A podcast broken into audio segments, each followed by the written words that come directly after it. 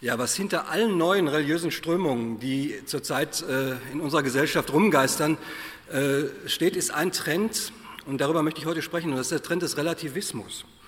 Und zwar ist, steht dahinter die Überzeugung, dass es die Wahrheit nicht gibt, sondern jeder seine eigene Wahrheit hat. Diese Wahrheit gilt allerdings absolut. Äh, damit ist der Relativismus in sich nicht nur höchst widersprüchlich, sondern hat auch Kennzeichen einer Religion, eines Glaubens. Alles relativ ist nämlich auch relativ. Oder, das wird, darum soll es mir heute gehen, ich werde das versuchen zu zeigen, dass die Postmoderne ein alter Hut ist, viel älter als das Evangelium und das Evangelium immer noch die relevanteste Nachricht der Welt ist.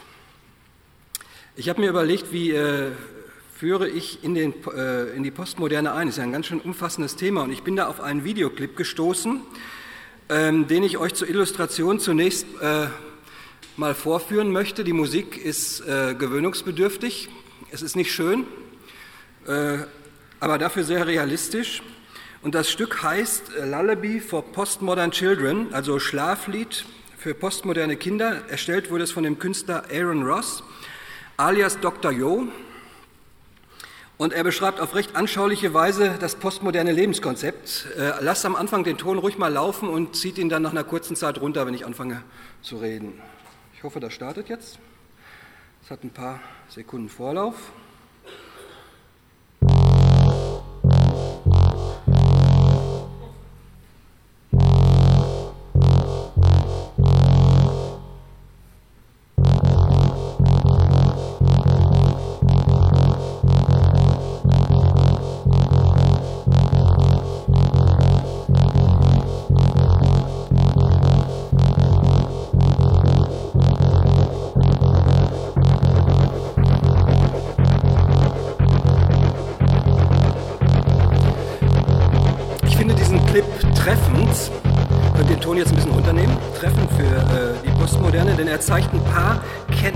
Kennzeichen auf. Es gibt keine Linien mehr.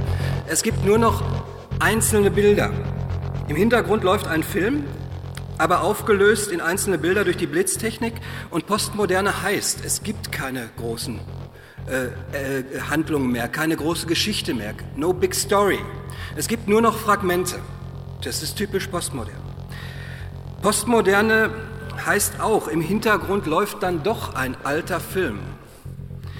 Und die Postmoderne versucht, den alten Film hinter sich zu lassen, ihn zu dekonstruieren, zu destruieren, neu zu konstruieren. Wir wollen alles neu denken und doch bewegen wir uns nur im alten Film. Weil wir nun mal nicht alles neu schaffen können. Wir sind nicht Gott. Dann hat der äh, Clip eigentlich keine Melodie, sondern nur Rhythm and Bass, Bass. Der Schnitt und Ton ist extrem schnell, aber das ist auch Postmoderne. Nichts Langfristiges beschleunigte Geschichte, unzählige Entscheidungsmöglichkeiten, unendlich viele Möglichkeiten zu scheitern.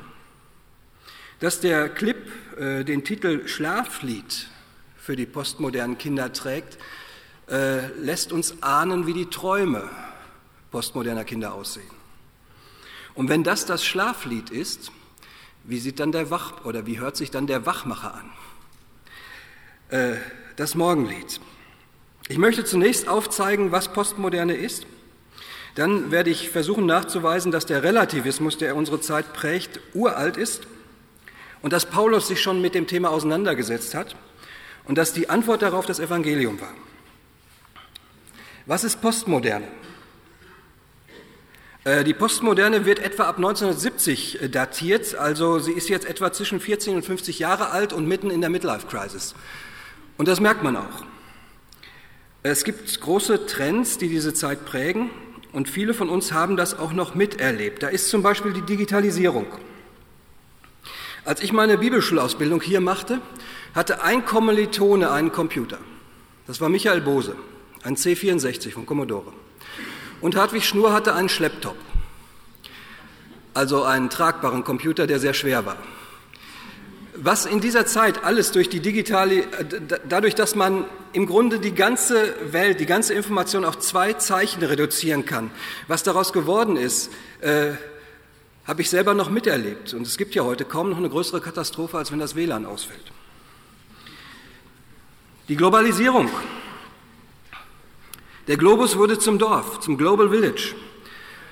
Ereignisse vom anderen Ende der Erde treffen uns einmal, auf einmal direkt.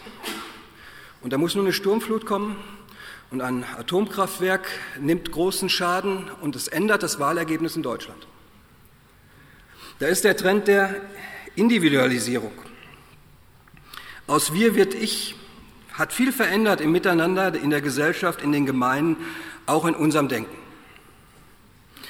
Oder der im Denken ganz wichtige Trend des Konstruktivismus. Wirklichkeit wurde zunehmend als menschliches Konstrukt, als soziales Konstrukt wahrgenommen. Ja, äh, wir konstruieren in uns die Wirklichkeit. Die Tatsache, dass die digitale Revolution und der Konstruktivismus zusammentreffen, hat unser Wirklichkeitsverständnis enorm verändert, besonders für die junge Generation. Und die meisten Geräte haben ja so einen Reset-Knopf. Wenn sich die Kiste aufhängt, dann drückst du Reset und es ist alles wieder wie am ersten Tag. Und viele denken, das Leben funktioniert genauso, aber das Leben hat keinen Reset-Knopf. Im Leben gibt es echte Viren, die du nicht mit einem Virenscanner wegkriegst. Wirklichkeit wirkt. Was ist richtig? Was ist wahr? Kann man nicht alles auch ganz anders sehen? Kann man nicht alles auch ganz neu denken?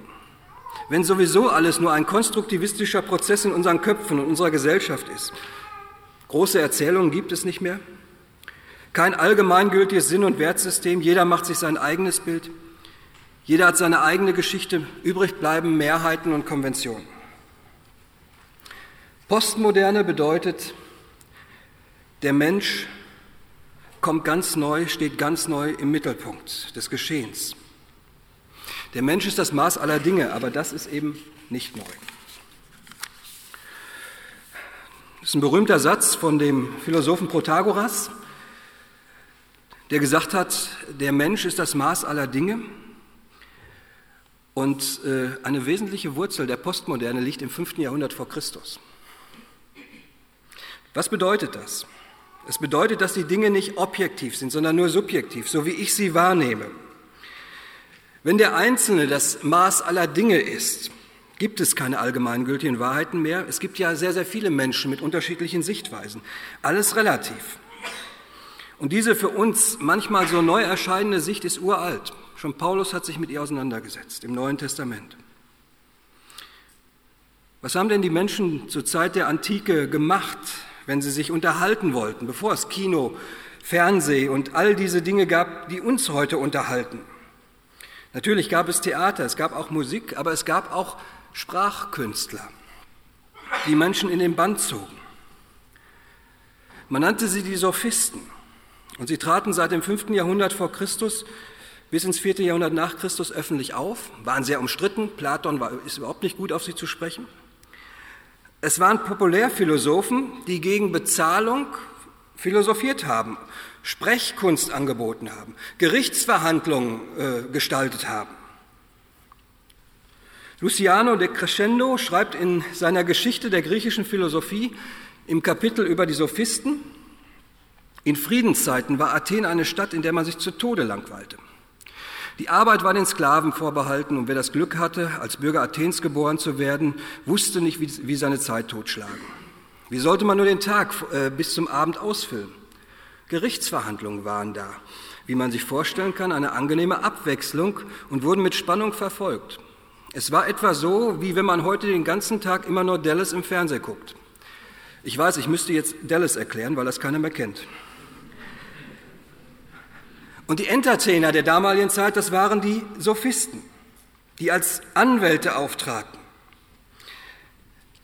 Anthony Kenny, ein äh, britischer äh, Philosoph, der viel in der Geschichte der Philosophie gearbeitet hat, schreibt über die Sophisten, man kann sagen, dass ihre Rolle all dasjenige umfasst, was in der modernen Gesellschaft von Public Relation Fachleuten und Medienpersönlichkeiten übernommen wurden. Ja, das waren die idealen Talkshow-Teilnehmer, die Sophisten. Konnten sich in jedes Thema reindenken und entscheidend ist nachher nicht das, äh, was wahr ist, sondern was sich durchsetzt. Und so waren die Sophisten Skeptiker. Wahrheit ist subjektiv. Was zählt, ist das stärkere Argument. Der Mensch ist das Maß aller Dinge. Und zwar der Einzelne, das Individuum entscheidet, was gültig ist. Und weil eben unterschiedliche Menschen zu unterschiedlichen Ergebnissen kommen, gibt es ein, aus dem Relativismus zwingend einen Pluralismus, eine Vielzahl von Weltanschauungen und Wahrheiten. Die Sophisten waren auch Pragmatiker, Hauptsache es funktioniert. Wahrheit war nicht relevant. Und deswegen betrieben sie Marktforschung. Wenn sie in eine neue Stadt kamen, versuchten sie herauszufinden, was für ein Thema bewegt die Leute und versuchten mit dem Thema zu punkten, denn es war ja ihr Lebensunterhalt. Als ich das zum ersten Mal gelesen habe, äh, kann man in Kommentaren zum Beispiel zum ersten Korintherbrief in Einführungen lesen, äh, habe ich gedacht, das ist ja hochaktuell, typisch postmodern. Individualismus, Relativismus, Pluralismus. Und das Erstaunliche ist, es gibt eine direkte Linie. Friedrich Nietzsche, für ihn war das Thema Homo mensura, also der Mensch das Maß aller Dinge, schon ganz stark da, auch wenn er sich vielleicht noch nicht so stark mit Protagoras auseinandergesetzt hat. Es gibt nur zwei, drei Zitate von ihm, bei ihm. Ähm, aber für Nietzsche ist das Thema natürlich höchst relevant. Er war der Erste, der im modernen Sinne ausgesprochen hat, Gott ist tot. Und er hatte jetzt ein Problem. Wer übernimmt die Funktionen, die Gott eingenommen hat vorher? Und natürlich blieb nur der Mensch übrig. Und Nietzsche hat unser Denken unglaublich geprägt. Aber es gibt auch noch andere aktuelle postmoderne Denker, die, die unsere Vorstellung von Relativismus stark geprägt haben. Ich habe hier einige aufgeschrieben. Michel Foucault, Lyotard, Jacques Derrida und vor allen Dingen Richard Rorty. Und äh, es gibt kaum jemand, der unsere relativistische Weltanschauung stärker geprägt hat als Rorty. Äh, und ich zitiere hier aus einem relativ neuen Buch von Paul Bogeschian. Und er sagt, Rortys postmoderne Version eines globalen Relativismus geht auf Protagoras berühmten Ausspruch zurück, der Mensch ist das Maß aller Dinge. Warum das ganze Gerede über die Sophisten? weil sich erst Paulus im ersten Korintherbrief genau mit ihnen auseinandersetzt und ihnen und ihrer Rhetorik, ihrer Redekunst ja die Einfachheit des Evangeliums entgegenstellt. Es ist eine direkte Antwort auf die Sophisten. Wenn Paulus sagt, und als ich zu euch kam, Brüder, kam ich nicht, um euch mit Vortrefflichkeit der Rede oder Weisheit das Geheimnis Gottes zu verkündigen denn ich nahm mir vor, nichts anderes unter euch zu wissen als nur Jesus Christus und ihn als gekreuzigt. Und als ich bei euch war, kam ich in Schwachheit und mit Furcht und vielen Zittern. Und meine Rede, meine Predigt bestand nicht in überredenden Worten, Klammer wie die Sophisten, der Weisheit, sondern in der Weisung des Geistes und der Kraft Gottes, damit euer Glaube nicht auf Menschenweisheit, sondern auf Gottes Kraft beruht.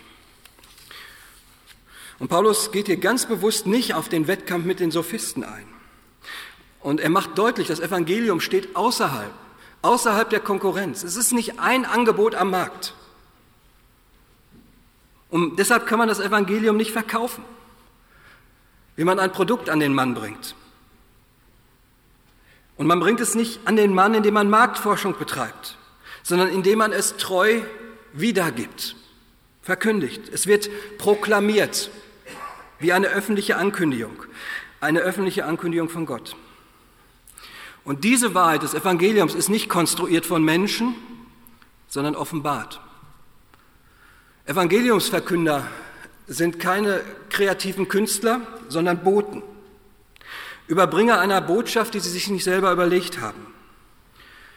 Paulus formuliert das ganz prägnant in 2. Korinther 5, Vers 20, so sind wir nun Gesandte an Christi Stadt, indem Gott durch uns ermahnt, wir bitten für Christus, lasst euch versöhnen mit Gott. Und Gott wirkt durch das Evangelium. Und ich glaube, das müssen wir viel selbstverständlicher nehmen. Und das passiert nicht nur in Evangelisationsveranstaltungen, das passiert immer, wenn das Evangelium erklärt wird. Gott stellt sich zu seiner Botschaft. Am Anfang des ersten Korintherbriefes finden wir weitere Aussagen, die uns helfen können bei der Frage nach dem Relativismus. Paulus setzt dort die Reaktion, ähm, äh, spricht dort über die Reaktion, die er erlebt bei der Verkündigung des Evangeliums. Und er spricht dort zwei Gruppen an, Juden und Griechen.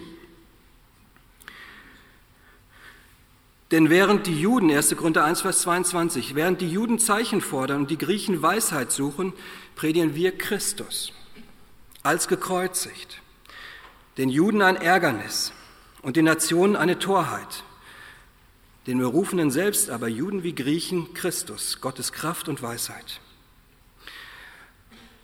Und hier sind natürlich viele Aspekte drin, aber man kann diese beiden Gruppen, Juden und Griechen, auch als Repräsentanten für die zwei Wege sehen, wie Menschen Gott suchen oder sich versuchen, Gott zu nahen, für die Wege der Religion. Das Judentum oder den Islam. Juden fordern Zeichen. Für sie ist das Kreuz ein Skandalon, ein Ärgernis. Es ist der Weg der Taten, der Wirkung, der Beweisbarkeit, der Zeichen.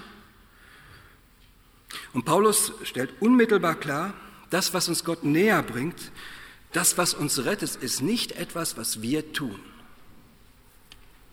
Und da ist die zweite Gruppe, der Griechen. Und man kann das für die östlichen Religionen sehen, für die Weisheitslehren, die den Weg der Erkenntnis suchen, der Weisheit. Und Paulus stellt unmissverständlich klar, das, was uns rettet, ist nicht Erkenntnis, ist nicht unser Denken.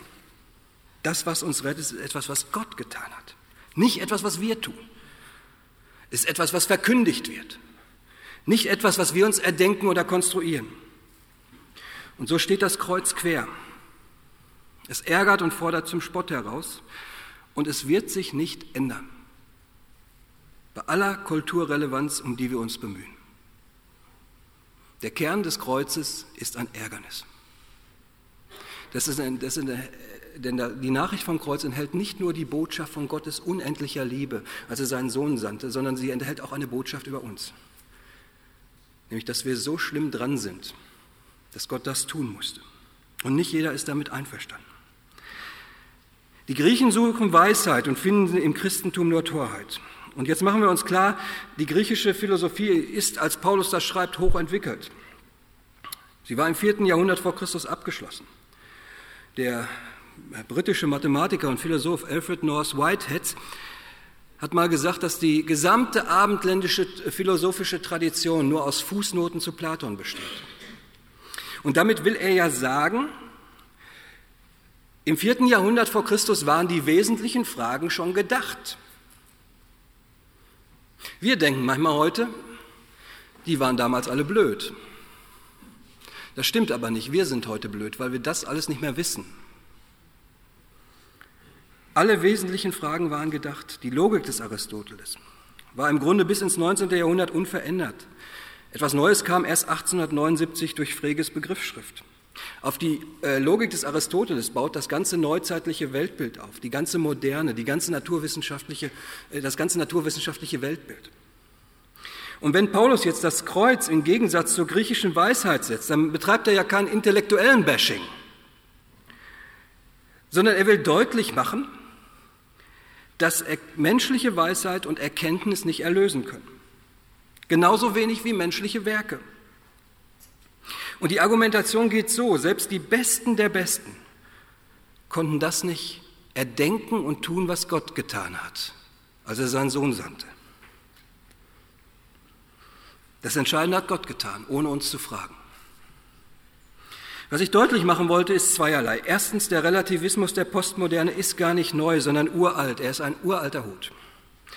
Und zweitens wollte ich zeigen, dass das Neue Testament schon die Auseinandersetzung mit dem Pluralismus kennt. Das Evangelium entstand in genau solch, so einer Zeit und hat sich durchgesetzt. Das, äh, das Römische Reich war sehr pluralistisch, solange der Kaiserkult respektiert wurde. Und deshalb mein Aufruf zur Gelassenheit. Lass dich durch den Relativismus der Postmoderne nicht einschüchtern. Das Evangelium ist und bleibt die relevanteste Botschaft der Welt. Die Grundkoordinaten des Menschen haben sich seit dem ersten Jahrhundert vor Christus, äh, ersten Jahrhundert nach Christus nicht wesentlich verändert. Es gibt immer noch nichts, was das Kreuz überbieten kann. Keine neue Entdeckung, keine Auslegung. Am Ende hat Gott zu uns geredet im Sohn. Das ist finales Reden Gottes. Diese Botschaft ist nicht zu überbieten. Die ist nicht steigerungsfähig. Und das ist unsere Kraftquelle. Es ist erstaunlich, wie oft Paulus gerade im Kreuz die Kraft Gottes verortet, weil dort auch das größte Wunder geschieht. Die ewige Rettung unserer verlorenen Seelen. Alle anderen Wunder sind temporär, dieses Wunder nicht. Es ist, was ist unsere Antwort auf den postmodernen Relativismus und Pluralismus? Es ist die alte Antwort. Und ich möchte das Ganze auf folgendes Wortspiel bringen, was, ist, was leider nur im Englischen äh, funktioniert. There's nothing new under the sun, but something new under the sun. Salomo, der Prediger, sagt, es gibt nichts Neues unter der Sonne. Und wir haben gesehen, der postmoderne Relativismus ist uralt. Aber mit dem Evangelium kommt etwas völlig Neues in die Welt. Es gibt etwas Neues unter dem Sohn. Klammer auf, die sich in christlicher Popmusik auskennen, wissen, dass ich den Titel geklaut habe von Larry Norm. Es ist die alte Antwort des Evangeliums, was ja in ähnlicher Zeit wie der unseren entstanden ist und sich durchgesetzt hat gegen den Pluralismus und Relativismus. Das Evangelium steht außer Konkurrenz, indem es behauptet, die Meta-Erzählung, das große Bild zu sein, was, mit dem alles steht und fällt. Und ich bin überzeugt, diese Botschaft ist und bleibt die aktuellste Botschaft. Sie ist in jeder Kultur die relevanteste Botschaft, auch im Relativismus der Postmoderne.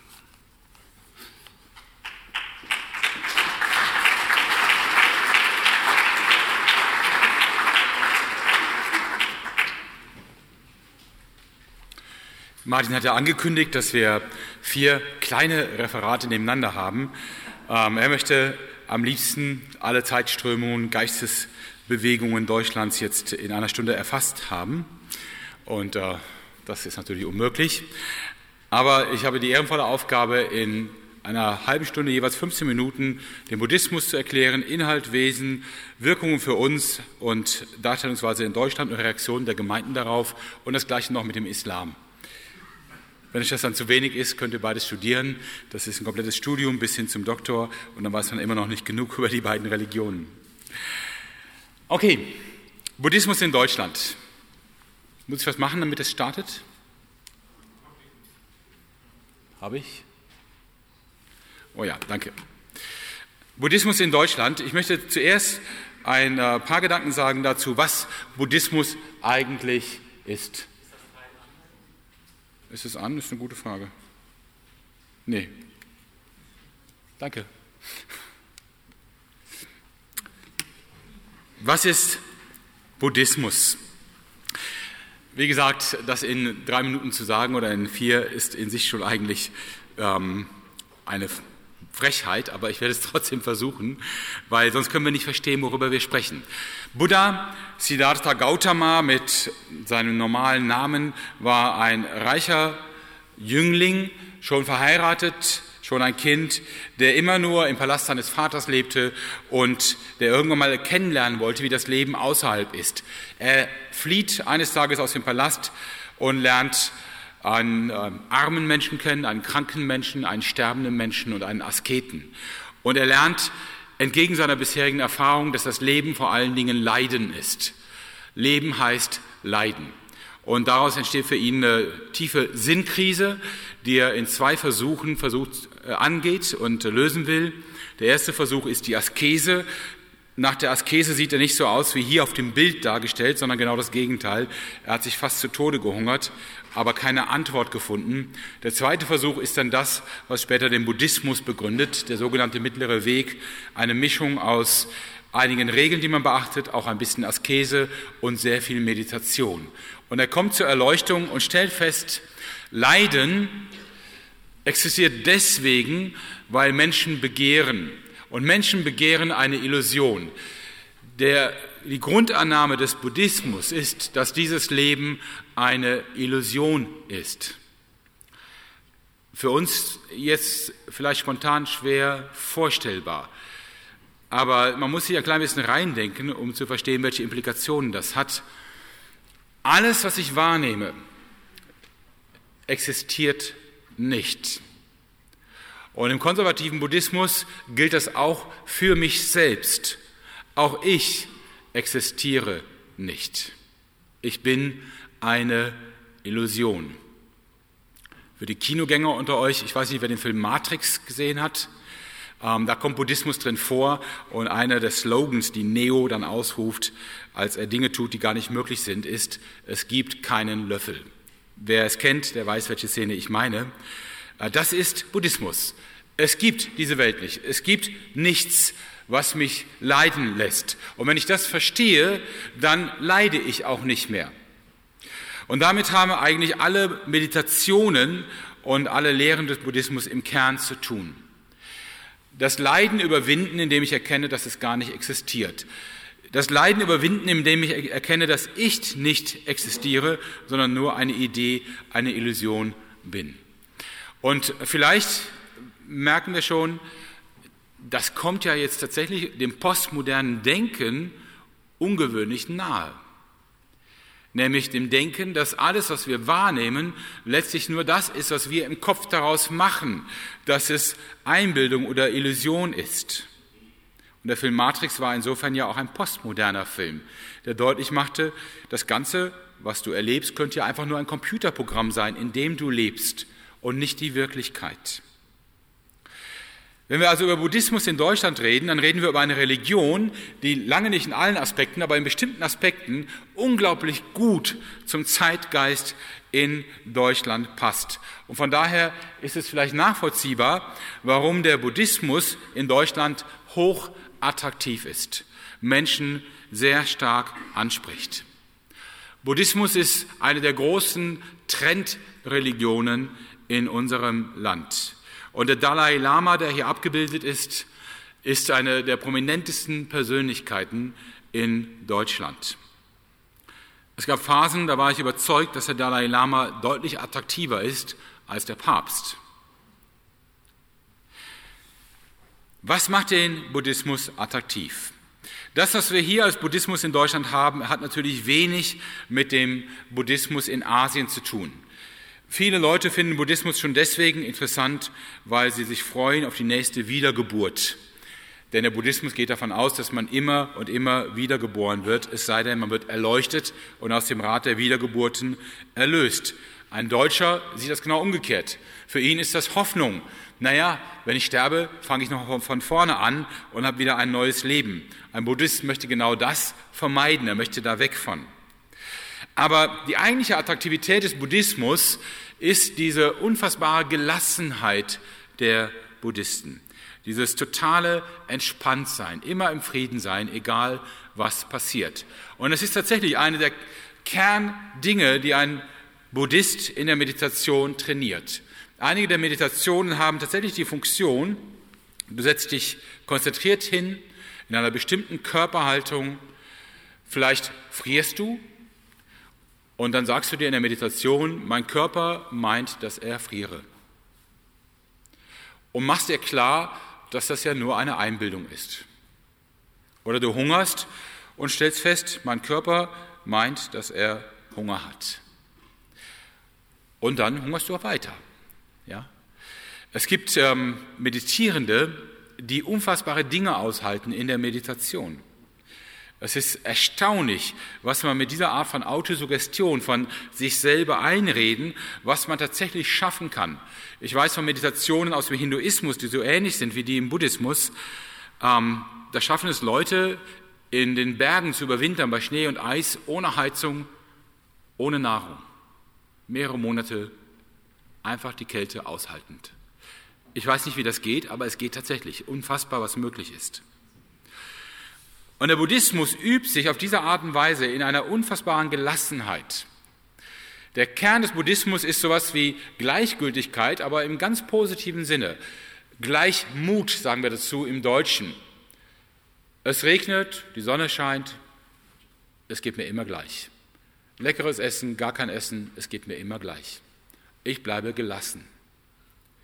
Und in einer Gesellschaft, die wie bescheuert dahinterher rennt, so viele Glücksmomente wie möglich jeden Tag aufzuhäufen und sich beschießt mit Informationen, Filmen, Musik, allem Möglichen, um irgendwie den Kick zu kriegen, in einer solchen Gesellschaft werden Menschen dann auf den Buddhismus aufmerksam und denken, so könnte man ja auch mal leben. Deutsche sympathisieren im hohen Maße mit dem Buddhismus. Anhänger hat der Buddhismus eigentlich nicht so viel unter den Deutschen. 350.000 in Deutschland insgesamt. Davon sind aber viele Vietnamesen, Koreaner und andere. Ähm, eigentliche deutsche Buddhisten sind relativ überschaubar, ein paar Zehntausend vielleicht. Aber Sympathisanten gehen in die zig Millionen. Und Martin Schneider machte eine Gemeindegründung im Wald Brüll, wo ein europäisches buddhistisches Zentrum gegründet wurde. Und es ist faszinierend, wie dieses Zentrum in der Stadt Sympathien einkassiert. Faszinierend. Hier ist irgendein Landrat, glaube ich, und der Mönch, ein Mönch dieses Zentrums, die sich gerade freuen vor dem Bau, dass das genehmigt wurde. Ähm, die Stadt ist glücklich. Ich finde das toll, dass sie die Buddhisten da hat. Er empfindet das als eine Riesenbereicherung. Und wir fragen vielleicht eher, ähm, ja, was ist mit uns als Christen? Schaut euch mal ein Programm an aus Waldbrüll. Das habe ich mal mitgebracht. Da geht es mir jetzt nicht so sehr um die Inhalte, sondern einfach mal, dass ihr merkt, wie attraktiv das ist. Wake Up Waldbrüll, eine neue Gruppe für junge Menschen. Bist du auf der Suche zu dir selbst? Möchtest du mit anderen jungen Menschen den Sinn deines Lebens entdecken? Du bist nicht alleine. Komm zum ersten Wake-up-Treffen im Europäischen Institut für angewandten Buddhismus in Waldbrüll für junge Menschen von 16 bis 25 Jahren. Wir treffen uns monatlich von 19 bis 20.30 Uhr. Wir sind junge Freunde und Freundinnen, buddhistische Mönche und Nonnen, die im EIAB Achtsamkeit praktizieren. Beisammen zu sein bringt uns viel Frieden, Freude und hilft uns, unseren Alltag tief zu erleben. Wir laden dich ein, um eine lebendige Einführung in die Kunst des achtsamen Lebens zu erfahren mit stilles, friedvolles Gehen in der Natur, den Körper und Geist beruhigen durch bewusstes Atmen, Gruppenaustausch, Singen und Spaß. Weitere Termine werden bekannt gegeben. Wir freuen uns darauf, dich kennenzulernen. Bring deine Freundinnen mit. Das klingt einfach gut. Und irgendwie nach endlich mal zur Ruhe kommen. Endlich mal Stille, entspannen. Und die Mönche, die da rumlaufen im Waldbrüll, die tun das sehr bewusst, ich glaube, jeden Tag machen den Gebetsspaziergang durch die Stadt, die sehen auch so aus. Entspannt, ruhig und lächelnd. Buddhismus löst die Frage nach dem Leiden, indem er eine Illusion verkündet und verkündet, realisiere, dass diese Welt gar nicht so ist, wie du denkst. Konzentriere dich auf dich selbst, auf deine Gefühle und du wirst Frieden haben. Wie gehen wir damit um? Was ist mit den christlichen Gemeinden? Nun, in manchem kann ich verstehen, dass Menschen eher von Buddhisten angezogen sind als von christlichen Gemeinden. Wenn wir Programme machen, wo wir fast durchhetzen, um es rechtzeitig zu schaffen, Minute auf Minute verplanen, so wie jetzt gerade hier, kein Vorwurf, keine Angst. Wenn wir selber gestresst sind von unseren eigenen Gemeindeprogrammen und Erholung brauchen von dem vielen, was wir so machen in der Gemeinde, und wenn wir selber neben Gemeinde, neben Beruf auch versuchen, den ganzen Freizeitstress mitzuleben, dann sind wir nicht gerade überzeugende Beispiele für inneren Frieden.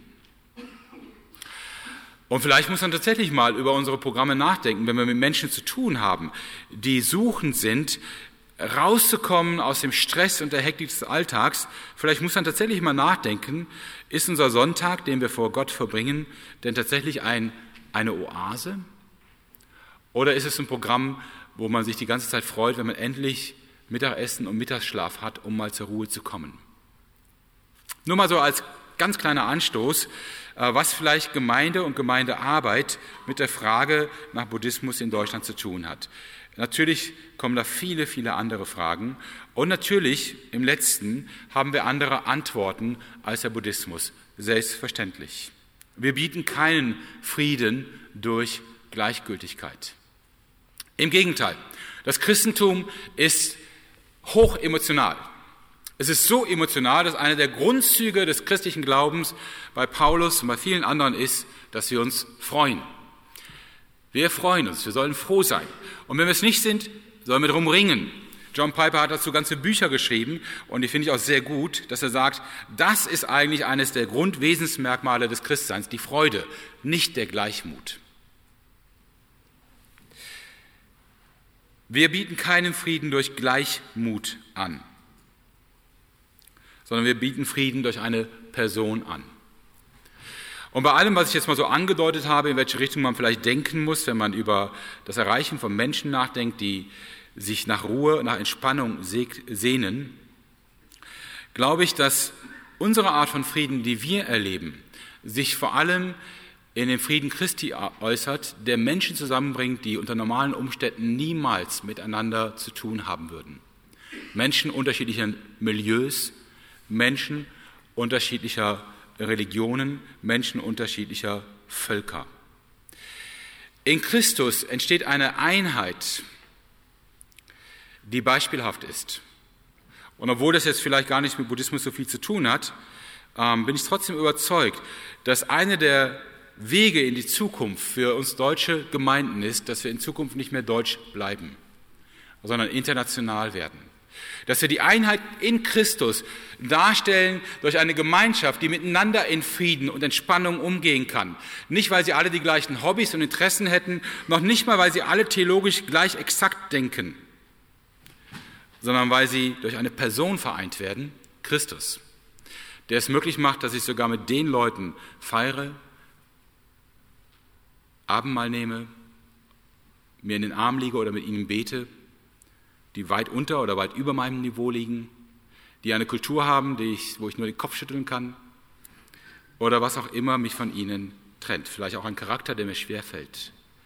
In der Darstellung dieser Einheit, glaube ich, stellen wir einen Frieden dar, der auch für Menschen in Deutschland hohe Attraktivität hat. Kein Friede durch Gleichmut, sondern der Friede durch Christus. Okay, das waren die ersten 15 Minuten. Ihr kennt es im Buddhismus, ihr wisst, wie man mit ihm umgeht. Das haben wir alles geklärt. Die Zeiten habe ich mir nicht ausgesucht, die wurden mir gegeben. Fast wie ein Gegenstück dazu wirkt jetzt die andere Religion, auf die ich eingehen möchte, nämlich der Islam. Was ich, danke. Islam ist jetzt nichts für Weicheier.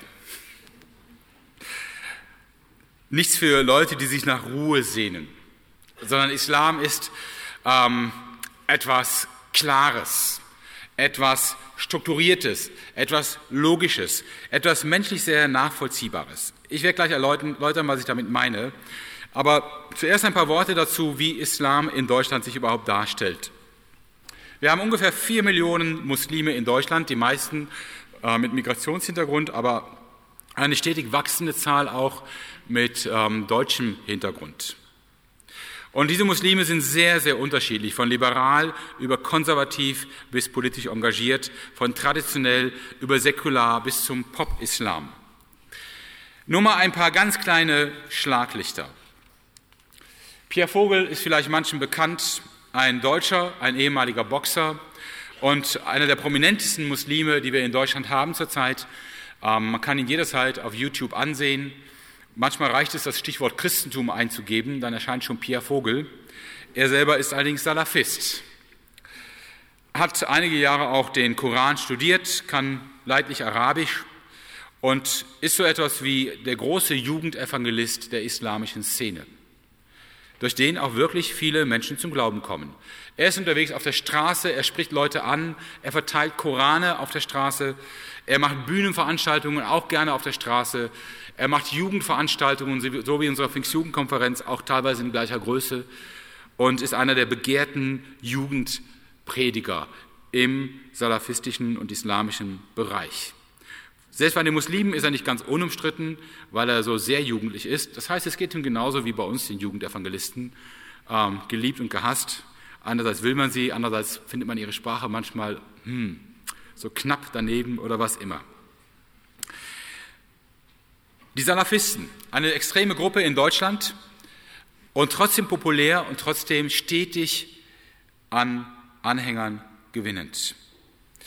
Ähnlich, aber nochmal ganz anders, ist der Pop-Islam. Eine Jugendbewegung, die modern ist, die Rapper in ihren Reihen hat, die tolle T-Shirts oder hier solche Pullover drucken, wo man sein Bekenntnis tragen kann. I love my prophet. Und da steht in Arabisch drunter Mohammed. Ja? Nicht, dass einer das verwechselt. Ähm, der Pop-Islam ist eine dynamische, lebendige Jugendbewegung mit Websites, Facebook, allen drum und dran für den Islam.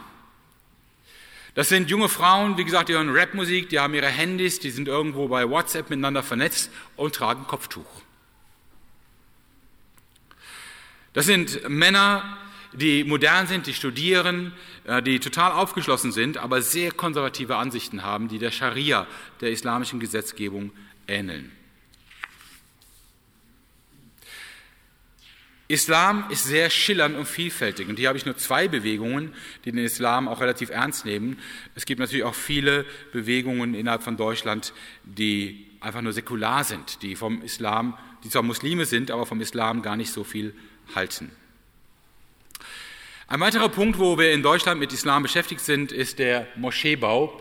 Das hier ist, weiß nicht, wie aktuell das ist, das hier ist die neue Moschee in Köln, die gebaut wird.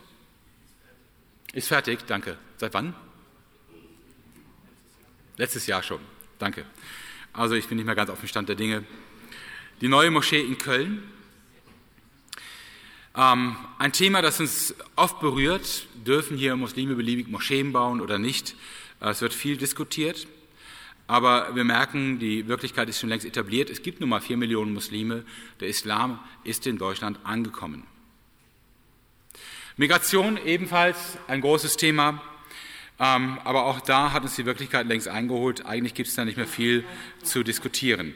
Was uns im Islam noch sehr beschäftigt, ist die Politik. Im Moment geht es viel um Fragen wie islamischer Religionsunterricht. Hier ein äh, islamischer Professor aus Münster, Kochide, der großen Ärger bekommen hat, weil er den Muslimen zu liberal war und weil die gerne eine konservativere Ausbildung möchten.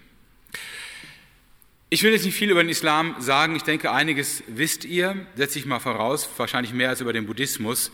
Mir soll es auch hier jetzt um die Frage gehen, was ist mit uns als Christen und dem Islam?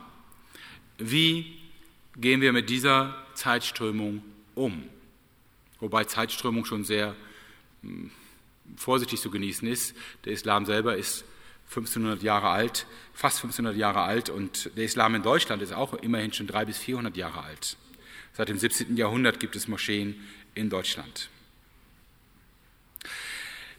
Der Islam kommt, wie gesagt, von einer ganz anderen Richtung als der Buddhismus in unserer Kultur und Gesellschaft.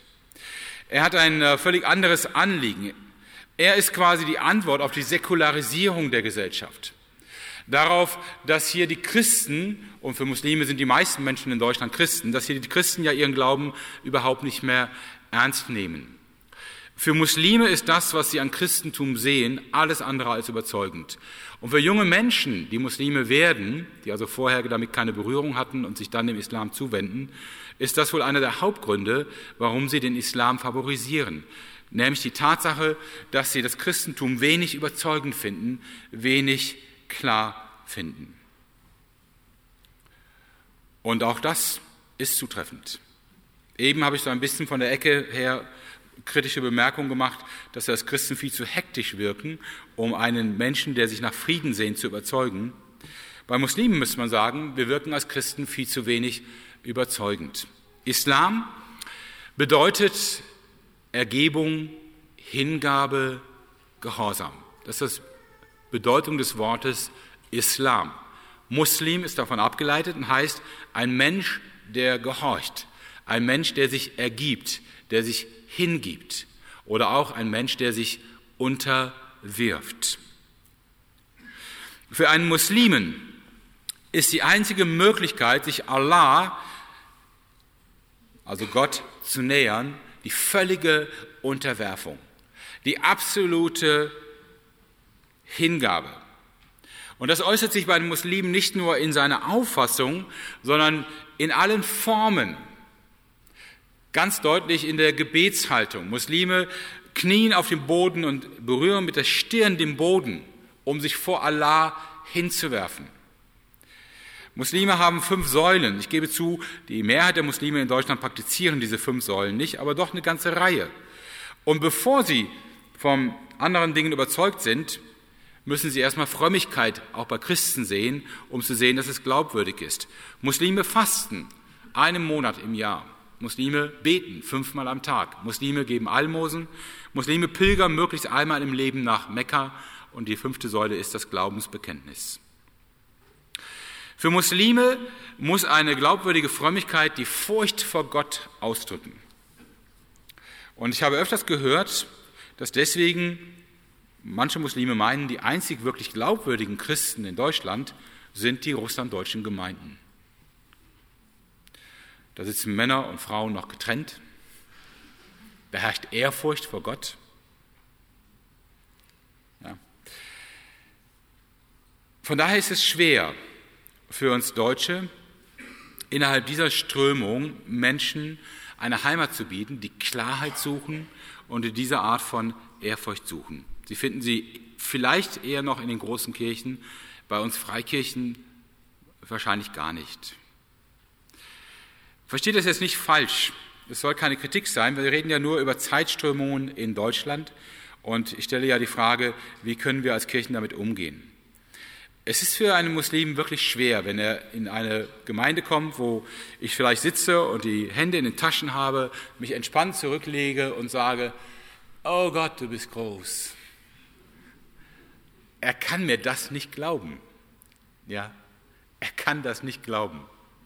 Und wenn ich das noch schlimmer machen will, das hat kulturelle Gründe, dann schlage ich noch ein Bein über das andere und dann geht er rückwärts aus der Tür wieder raus und sagt, hier ist alles, aber nie im Leben Gott. Das Interessante ist, ähnlich wie bei der Frage, wie wir auf Buddhismus reagieren, eigentlich haben wir eine super Botschaft. Wir haben einen Gott, der heilig ist. Und zwar so heilig, dass ihn niemand sehen darf, dass selbst die Israeliten in der Wüste Sinai noch nicht mal den Berg berühren durfte, auf dem die Wolke Gottes als Zeichen seiner Herrlichkeit ruhte, ohne dass sie dann, sie konnten ihn nicht berühren, sonst wären sie gestorben. Wir haben einen Gott, der sehr, sehr ernst zu nehmen ist. Ein Gott, der richten wird. Ein Gott, der tief in unsere Herzen schaut. Es gibt Muslime, die meinen, Allah guckt hin, aber nicht so genau. Ja, wenn man im Schatten eines Baumes sitzt, habe ich mal gehört, kann man auch was trinken, also Alkohol trinken. Allah sieht das nicht. Sorry, Gott sieht es. Ja. Wir haben einen Gott, für den schon ein Gedanke Sünde ist, wenn er ein böser Gedanke ist und nicht nur die Tat. Auch das können Muslime sich schwer vorstellen. Muslime erschüttern, wenn man ihnen die Bergpredigt vorliest weil sie plötzlich merken, dass ihre Vorstellung, dass Sünde nur ein paar Taten sind, die man tut oder Dinge, die man vermeidet, dass sie viel zu kurz greift. Gott will viel mehr. Er möchte, dass Menschen so sind wie er. Seid vollkommen, wie euer Vater im Himmel vollkommen ist. Wir haben eine Botschaft, die, solange wir Jesus nicht verkündigen, die zerschmetternd ist. Jesus selber verkündet diese Botschaft und sagt zum Beispiel zu uns Männern, wenn du eine Frau ansiehst und dabei erotische Gedanken hast, kein Problem, reiß dir dein Auge aus. Problem gelöst. Ich gucke gerade, ob ich irgendwelche einäugigen Männer hier sehe.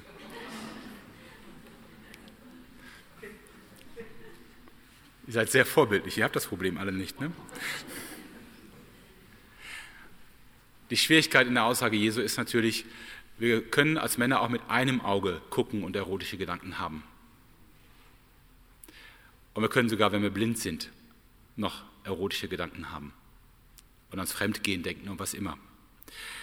Wir haben einen Gott, der Sünde tödlich ernst nimmt und mit dem man nicht verhandeln kann, so wie Muslime mit Allah, die sagen, na ja, wenn ich gesündigt habe, bete ich etwas mehr und dann gleicht sich das wieder aus. Oder ich gehe auf Pilgerfahrt nach Mekka und dann ist meine Sünde für ein Jahr getilgt. Nein, mit unserem Gott kann man nicht verhandeln. Sein Urteil ist Tod, Verdammnis, Trennung. Insofern haben wir eigentlich den Glauben, den Muslime suchen und den auch Menschen suchen, die sich für den islamischen Glauben interessieren. Einen Glauben, der sehr, sehr ernst nimmt, dass Gott zu fürchten ist. Sehr, sehr ernst. Und das ist der Grund, der mich zum Kreuz treibt. Weil ich ahne, wenn ich versuche, das zu erfüllen, werde ich untergehen. Und zwar grausamst untergehen. Und dann weiß ich wieder, warum es Christus gibt und warum es Erlösung gibt und warum es Gnade gibt und dass ich keine andere Chance habe. Wenn wir aber diese Botschaft von der Gnade nehmen, ohne das Gesetz zu verkündigen, wenn wir Muslime einfach nur sagen, hör mal, Gott ist irgendwie lieb und du darfst dann auch dazu kommen, weil das für uns irgendwie so eine wichtige Botschaft geworden ist, angenommen zu sein. Gut, hat ja auch seinen Sinn in bestimmten Kontexten. Aber wenn wir nur das verkündigen und nicht das andere, dann denken Muslime, wir hätten einen Gott, den man übers Ohr hauen kann.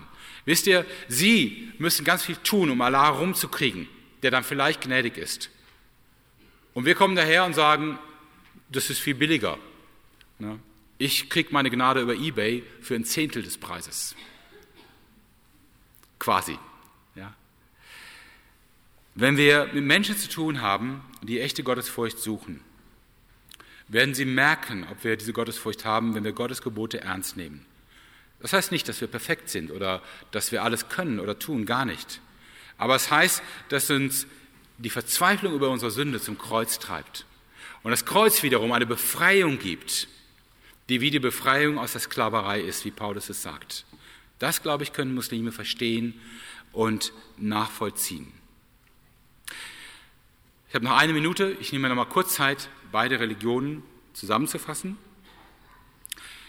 Buddhismus, sagte ich, hat seine Attraktivität darin, dass die Buddhisten außergewöhnlich friedfertig und friedsam wirken.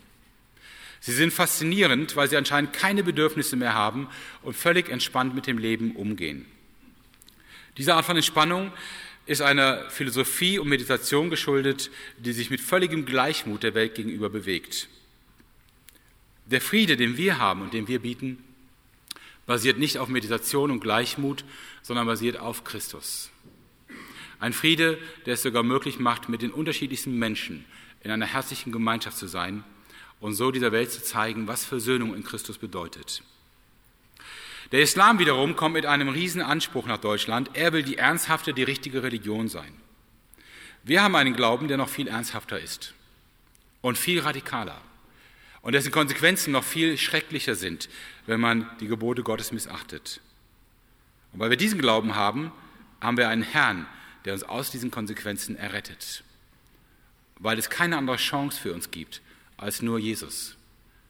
Und weil wir wirklich verloren sind, wenn Jesus uns nicht rettet. Ich hoffe, das reicht als so ein Mini-Einblick. Es kann euch höchstens neugierig gemacht haben, wenn ihr sagt, ihr habt mit Muslimen oder buddhistisch interessierten Menschen zu tun neugierig gemacht haben, mehr zu lesen. Und ich glaube, wir haben auch auf islamische und buddhistische Strömungen eine fantastische Antwort im Evangelium. Danke fürs Zuhören.